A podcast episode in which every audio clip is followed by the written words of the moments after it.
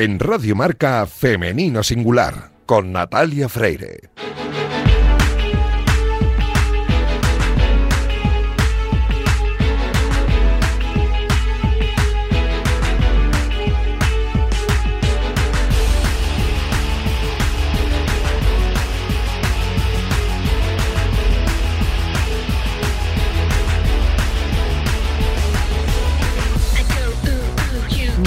Buenos días y bienvenidos un sábado más a este espacio de radio en el que nos empeñamos en dar visibilidad y voz a las mujeres que hacen que nuestro deporte sea cada vez más grande. Nos encanta ver triunfar a nuestros deportistas, ya sean hombres o mujeres, pero permitidnos que en la próxima media hora hablemos solo en Femenino Singular, que es el nombre de este programa que escuchéis ahora mismo en la sintonía de Radio Marca. Os recuerdo que podéis encontrar los audios de nuestros programas en todas las plataformas y también en la web de marca.com. Y a los mandos técnicos tengo esta mañana la gran Sandra García Nombela, que ya está haciendo que todo suene a la perfección. Y este que comenzamos es el programa 243 y como es costumbre en esta temporada lo hacemos hablando con Irina Rodríguez sobre el entrenamiento invisible. Arrancamos ya.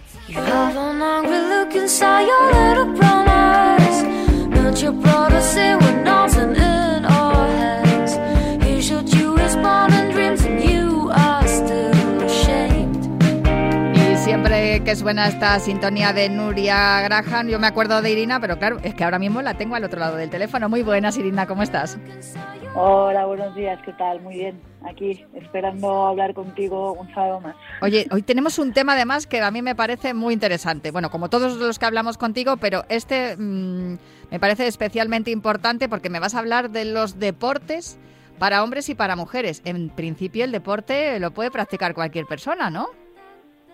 Sí, sí, vamos, bueno, partimos de la base, que esto sí que me gustaría que quedara claro desde un principio, que es que yo creo que todos los deportes los podemos practicar todas las personas, independientemente de que seamos hombres o mujeres, pero sí que me gustaría un poco hablar de cosas generales eh, que siempre eh, hay un poco de controversia ¿no? en este tema, porque a mí no me gusta hablar de generalidades, pero es cierto y es evidente que hombres y mujeres pues tenemos diferencias a nivel biológico, a nivel psicológico también, y sobre todo también todos los factores socioculturales que han habido, ¿no?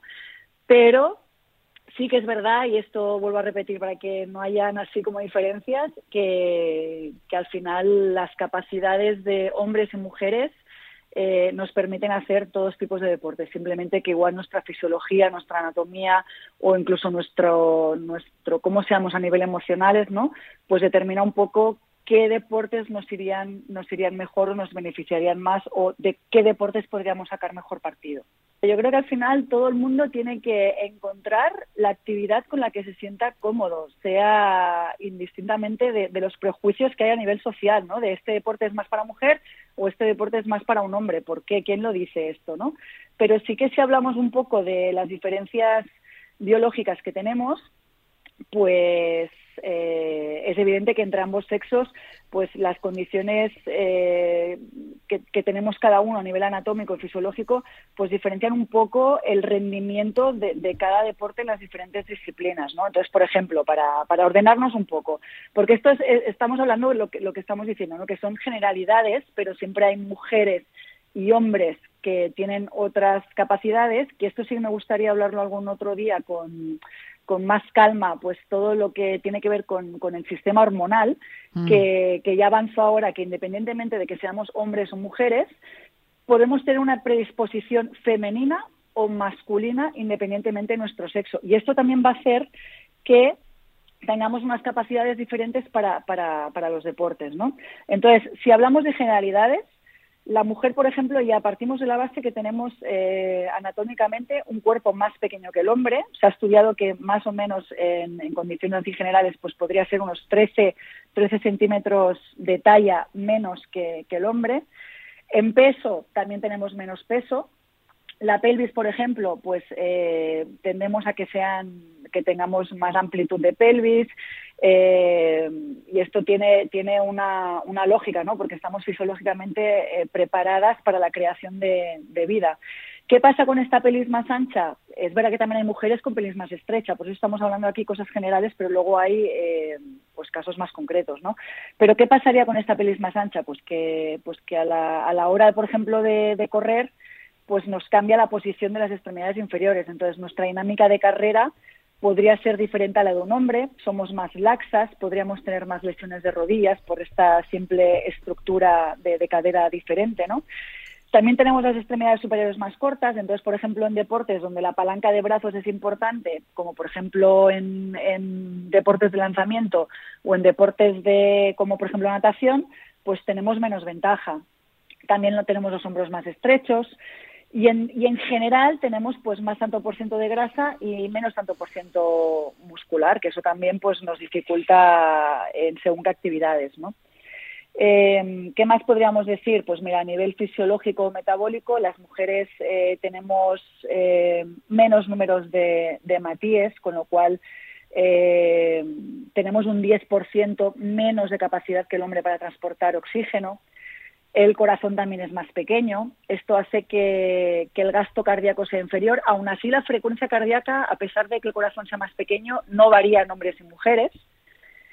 Y luego, por ejemplo, pues también podríamos hablar de diferencias nutricionales, que, por ejemplo, las mujeres necesitamos más aporte o, o necesidades más altas de, de, hierro y vitamina C por el simple hecho de que cada mes tenemos una, una pérdida mm. menstrual que en el caso de los hombres no se produce.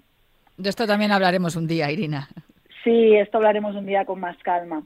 Y, y entonces, ah, mirando, mirando un poco en los estudios que se han hecho para, para las diferencias del tipo de entrenamiento en hombres y en mujeres, pues se puede llegar a ver, que eso también es interesante, que a nivel aeróbico, en deportes aeróbicos, eh, los hombres y las mujeres podemos mejorar nuestra capacidad aeróbica eh, de la misma manera. Sin embargo, por ejemplo, en deportes donde se necesita la fuerza, eh, se podría decir que las mujeres mejoramos en menor grado que los hombres, porque la diferencia también está en el efecto anabolizante de la testosterona, que como ya sabemos, pues los hombres contienen mucha más cantidad que las mujeres, dentro que las mujeres también tenemos una proporción, ¿eh? y que la fuerza también eh, se sabe que es proporcional al, al área de sección transversal del, del músculo. Entonces, a cuanto más músculo, más fuerza. Y en el caso de la mujer, pues este valor de, de, sección transversal en el músculo es dos tercios más pequeños que el hombre. Entonces, eh, en deportes de fuerza nos cuesta un poquito más, pero oye, también hay mujeres que hacen alterofilia y, y levantan pesos eh, muy elevados. Bueno, no tenemos nada más que ver a nuestra campeona Lidia Valentín. Exacto, Lidia Valentín, ahí tenemos un, un claro ejemplo. Eh, se podría decir que las mujeres tenemos más facilidad o estamos más capacitadas para deportes de resistencia mm por, por, por, lo que comentábamos antes, que nuestro cuerpo está, está totalmente pensado para, para la creación de vida, para un embarazo, entonces nuestro cuerpo ya está preparado para una resistencia mayor que la del hombre. Esto además lo hemos También hablado están... en alguna, en, ah, perdona que te interrumpa, en alguna ocasión, sí. porque se han hecho estudios a través de Strava, hemos hablado en el último runner precisamente porque mm, las mujeres acaban mejor las pruebas largas, las de media y, y, y maratón, que los hombres, acaban, eh, digamos que economizan mejor eh, las energías y, y, llegan a meta con, con más fuerza que los hombres, aunque lleguen más tarde. Sí, llegamos más tarde, pero exacto, en mejores condiciones por, por, lo que estamos hablando de la resistencia, eso es verdad. Eh, también tenemos más capacidad eh, o nos va mejor deportes donde se incluye la flexibilidad o, o, aspectos técnicos porque tenemos como se ha demostrado como que en general tenemos más propiocepción corporal que los hombres, pero esto no quita que el hombre también tenga esa capacidad. Y hablando de flexibilidad, pues también hay hombres eh, hablando pues de danza o mismamente en mi deporte, natación artística, ahora que desde hace unos cinco años se ha incluido la, el, el, dúo mixto, ¿no? Se han incluido los, hombres en, en, un deporte que hasta ahora era totalmente femenino. Se ha visto que hombres entrenando eh, muchos menos años que las chicas en este deporte con, con, menos tiempo han conseguido algunos un nivel más alto que muchas muchas chicas que están trabajando más tiempo ahí. Entonces también también es, es curioso este dato, ¿no? Desde y, luego. por ejemplo los sí y por ejemplo los los hombres pues sí que es verdad que están más capacitados para deportes de, de fuerza, de potencia o de impacto más que las mujeres están más preparados por tema fisiológico y anatómico. Pero bueno, luego si hablamos de habilidades generales pues todos, eh, te, por ejemplo, deportes más intelectuales como ajedrez eh, o deportes de precisión, aquí sí que podríamos decir que hombres y mujeres pues estamos más, más igualados, ¿no? Ese sería un poco, un poco el resumen de generalidades. Pues eh, interesantísimo, como siempre, todo lo que nos has contado, Irina. Muchísimas gracias por, por estar un sábado más aquí en Femenino Singular. Un abrazo muy fuerte. Nada, un placer, un abrazo. Irina Rodríguez, subcampeona olímpica de natación artística, natación sincronizada, como se llamaba antes, y ahí nuestra asesora en el entrenamiento invisible en femenino singular. happiness.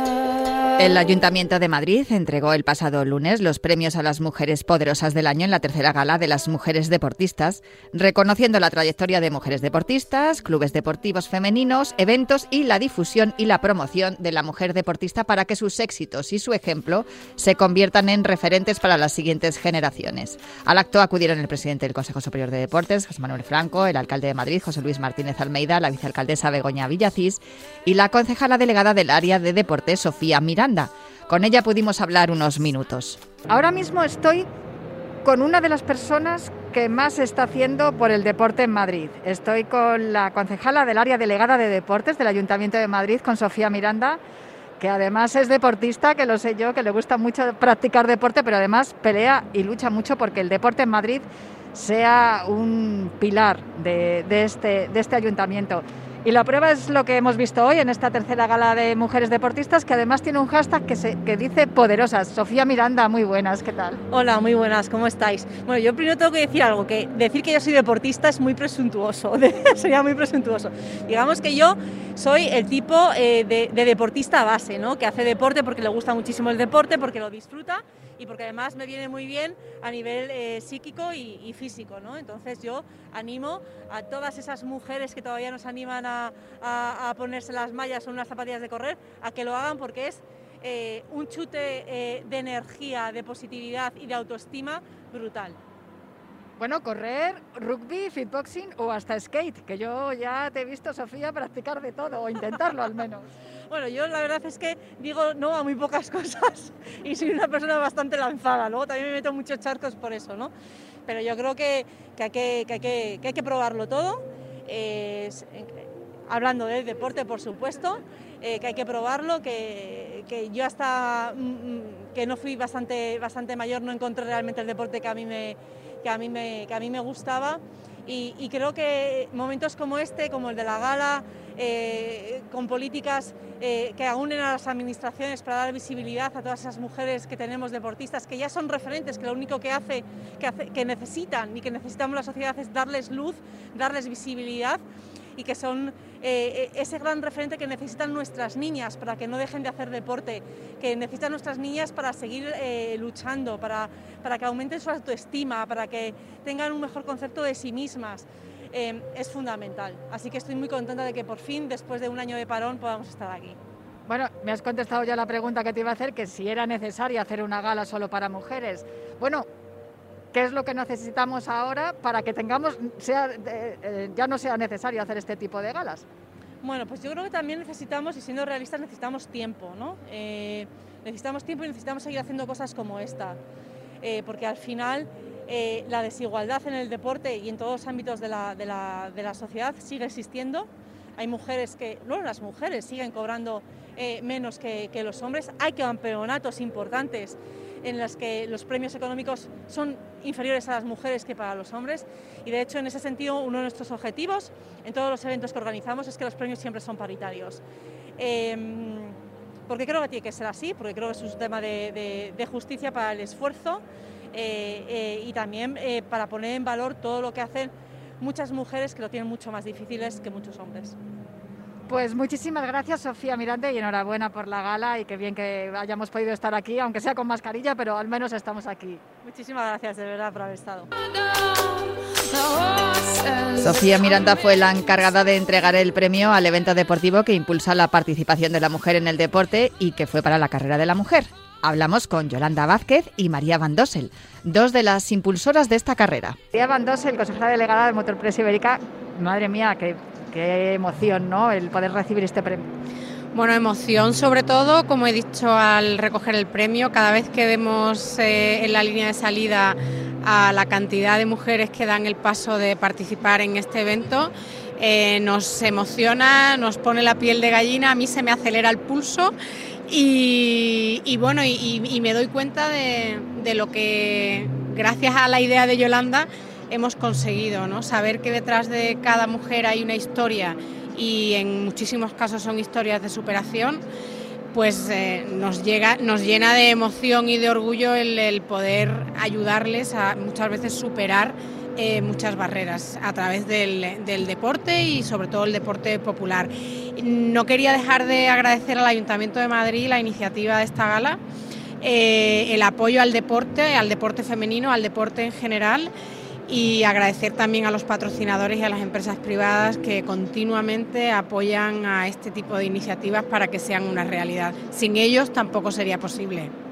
Has dicho durante el discurso al recibir el premio que Yolanda tiene dos hijos y que esta carrera es la hija. Tiene 18 años, ya mayor de edad la hija, Yolanda. Se me ha independizado y no solo se, nos ha independizado, sino que se ha hecho más grande que, que los padres. La verdad es que ya tiene carácter propio y además yo creo que la carrera de la mujer lo que, lo que creo que las mujeres hemos conseguido es que sea algo nuestro, no solo algo deportivo, sino también fiesta y solidaridad.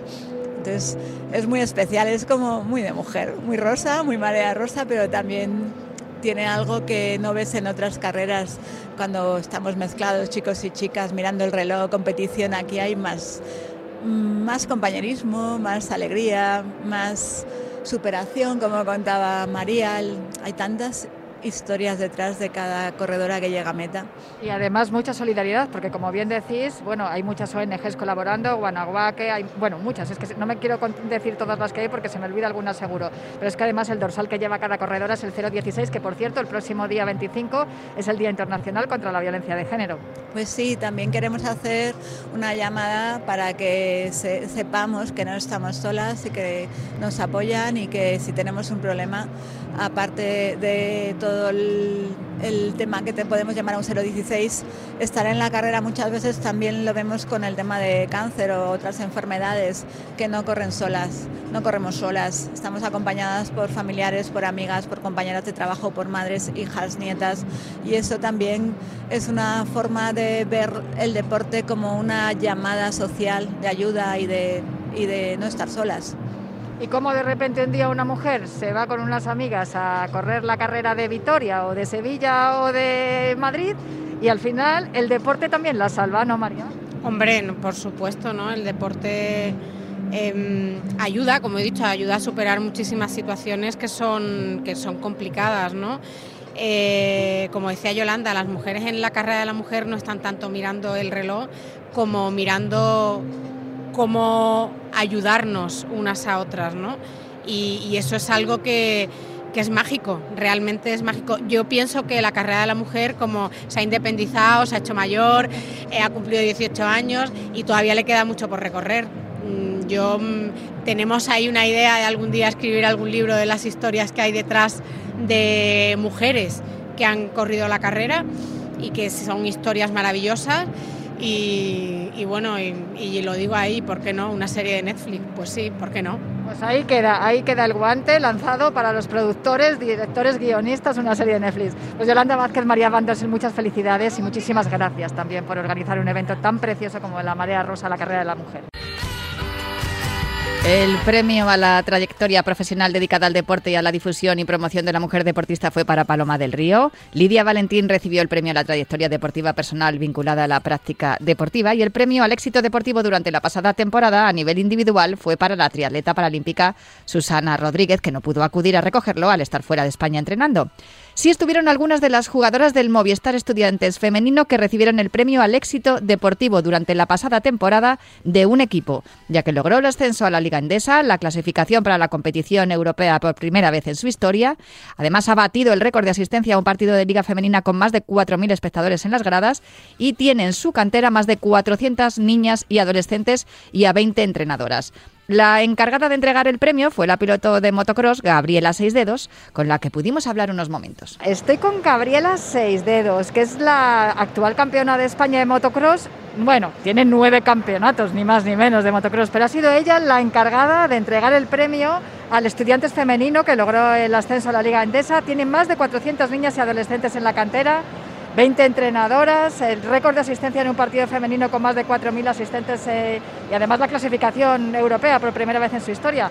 Gabriela Seis Dedos, te ha tocado dar un premio importantísimo. Eh, sí, la verdad que estoy muy contenta ya solo con estar aquí y presenciar esto, que al final es lo que nos da visibilidad.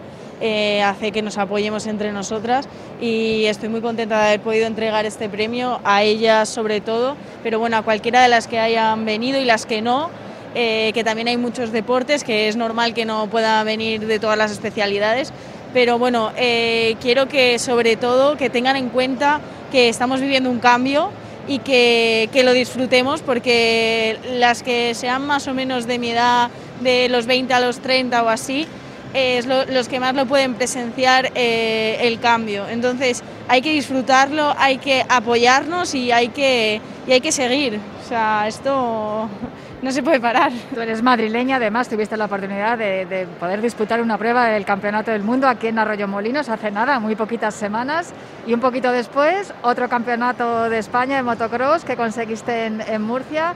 Nueve tienes ya, el motocross femenino también apretando fuerte, ¿no? También a nivel internacional. Eh, sí, bueno, creo que todos los deportes, por ejemplo, el motocross es un deporte un poco más minoritario, entonces sí que cuesta más, pero es verdad que estamos creciendo. Eh, somos muy competitivas, eh, somos buenas y bueno, simplemente es pues no tirar la toalla y que nos reconozcan, porque el trabajo lo estamos haciendo. El Estudiantes Femenino no fue el único equipo en recibir un premio. También lo recibió la Selección Nacional Femenina de Waterpolo a la trayectoria de una entidad vinculada a la práctica deportiva y la Agrupación Deportiva Balonmano Villaverde, que recibió el premio a la experiencia local en la promoción de las mujeres deportistas de manos de dos jugadoras internacionales de balonmano, Carmen Martín y Carmen Campos. Estoy con dos mujeres que además tienen una cita importantísima a partir del día 1 de diciembre en el Mundial de Balonmano que se celebra aquí en España. Estoy con Carmen Campos y con Carmen Martín. Habéis entregado un premio a un club de base, además, el Club Base Villaverde, muy, muy interesante, ¿no? Además, toda la historia que tiene este club.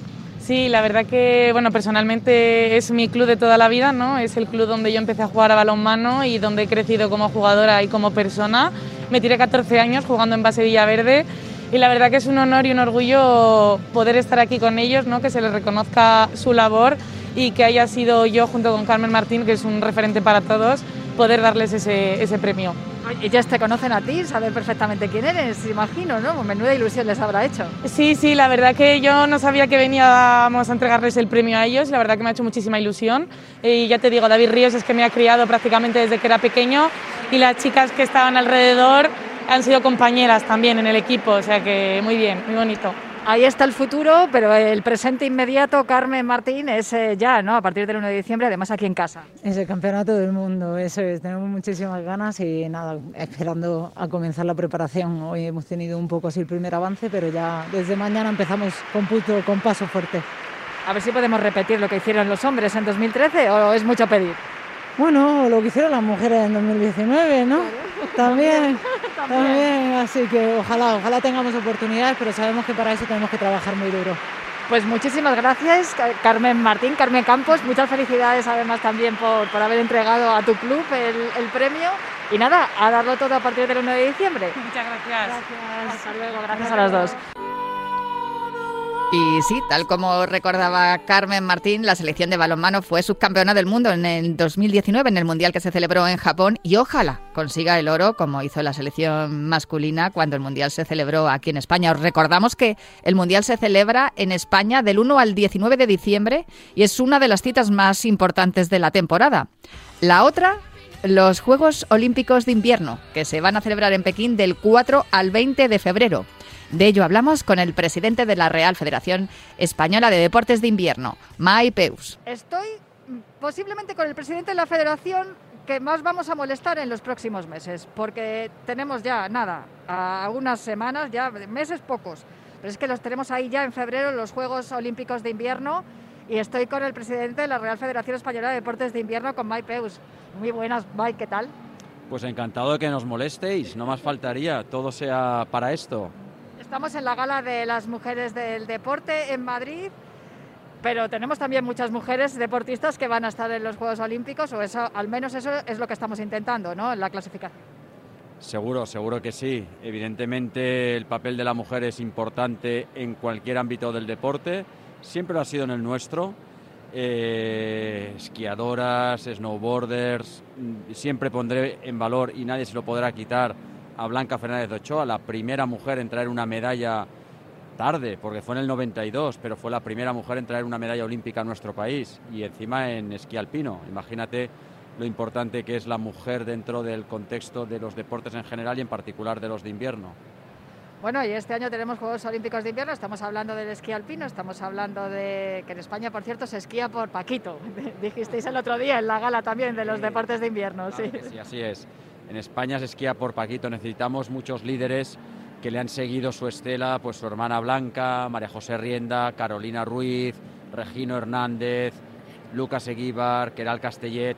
Necesitamos líderes, líderes que salgan en los medios de comunicación, que habléis de ellos, porque, porque se lo merecen, porque hacen grandes eh, hitos y porque, bueno, porque al final es para lo que nosotros estamos aquí en el día a día, para poner eh, todas las herramientas posibles para que puedan entrenar, para que puedan competir de la mejor manera posible y puedan representarnos, como lo van a hacer muchos de ellos, en unos Juegos Olímpicos, en esta ocasión, en, como tú has dicho, en febrero en, Pekín. Bueno, en Pekín estarán, pero tenemos que recordar también que los Juegos Olímpicos no son cada cuatro años, que son cada dos. Oye, te, tenemos que dar un premio, te has aprendido muy bien la lección, ¿eh, Natalia? Así me gusta, así me gusta, así es. Juegos Olímpicos y Paralímpicos tenemos cada dos años en esta ocasión van a ser los de invierno y bueno, la verdad que nuestros compañeros de verano lo hicieron fenomenal en Tokio. Espero que el deporte de invierno esté a la altura que se merece nuestro país eh, para que las medallas no lleguen cada 26 años como fue lo que pasó en este periodo entre Blanca y Regino, sino que por lo menos cada vez que tenemos Juegos Olímpicos vayamos a competir, vayamos con opciones de medallas. Puede llegar o no puede llegar, pero por lo menos España se merece que los deportes de invierno vayan a, como digo, a competir y con opciones de medalla en todos los Juegos Olímpicos de invierno. Y ayudas de las instituciones y de las empresas para que todos esos clubes base vayan generando esa cantera que luego nos puede dar esas medallas en un futuro. Así es, así es. Eh, la verdad que siempre queremos más, pero no nos podemos quejar. Estar agradecidos a las instituciones, al Comité Olímpico Español, al Consejo Superior de Deportes, a nuestros patrocinadores principales como Movistar, Audi, que realmente están cada día eh, apoyando el deporte, en este caso los de nieve. Sin su apoyo y sin su ayuda sería imposible. Evidentemente que tenemos que, trabajar eh, la parte privada y la parte pública conjunta para que, bueno, al final, eh, ya no solo hablando de la alta competición, sino que el deporte llegue a la sociedad, llegue a los jóvenes, sea más cercano, que la gente disfrute, que nuestros deportes sean divertidos y que también ayudemos de alguna manera al sector, eh, a la industria del deporte, a lo que son las estaciones de esquí, aportando, como tú decías, como que en España se esquía con Paquito, eh, en España se esquía gracias a Paquito, para que cada vez haya más esquiadores y más gente en las estaciones de esquí. Todo esto al final eh, se traduce en ilusión, en deporte y en salud, que es lo importante. Pues Maipeus, muchísimas gracias. Nada, a seguir trabajando y a seguir, que ya queda poquito para esos Juegos Olímpicos de Invierno. Estaremos muy atentos y lo contaremos aquí en Radio Marca, claro que sí. Gracias Natalia, siempre por tu apoyo incondicional a, a esta federación y sé que tienes ahí una persona eh, que es tu ojito derecho, que es Keral Castellet, que seguro, seguro, seguro que nos dará una gran ilusión en estos Juegos de Pekín. Con Keral, con Lucas, con Regino, bueno, con todos, con todos, claro que sí. Muchísimas gracias, Mai, un placer charlar contigo siempre. Mai Peus, el presidente de la Real Federación Española de Deportes de Invierno, que ya están en capilla, preparándose ya para lo que se nos viene en febrero, una grandísima cita en Pekín con los Juegos Olímpicos de Invierno.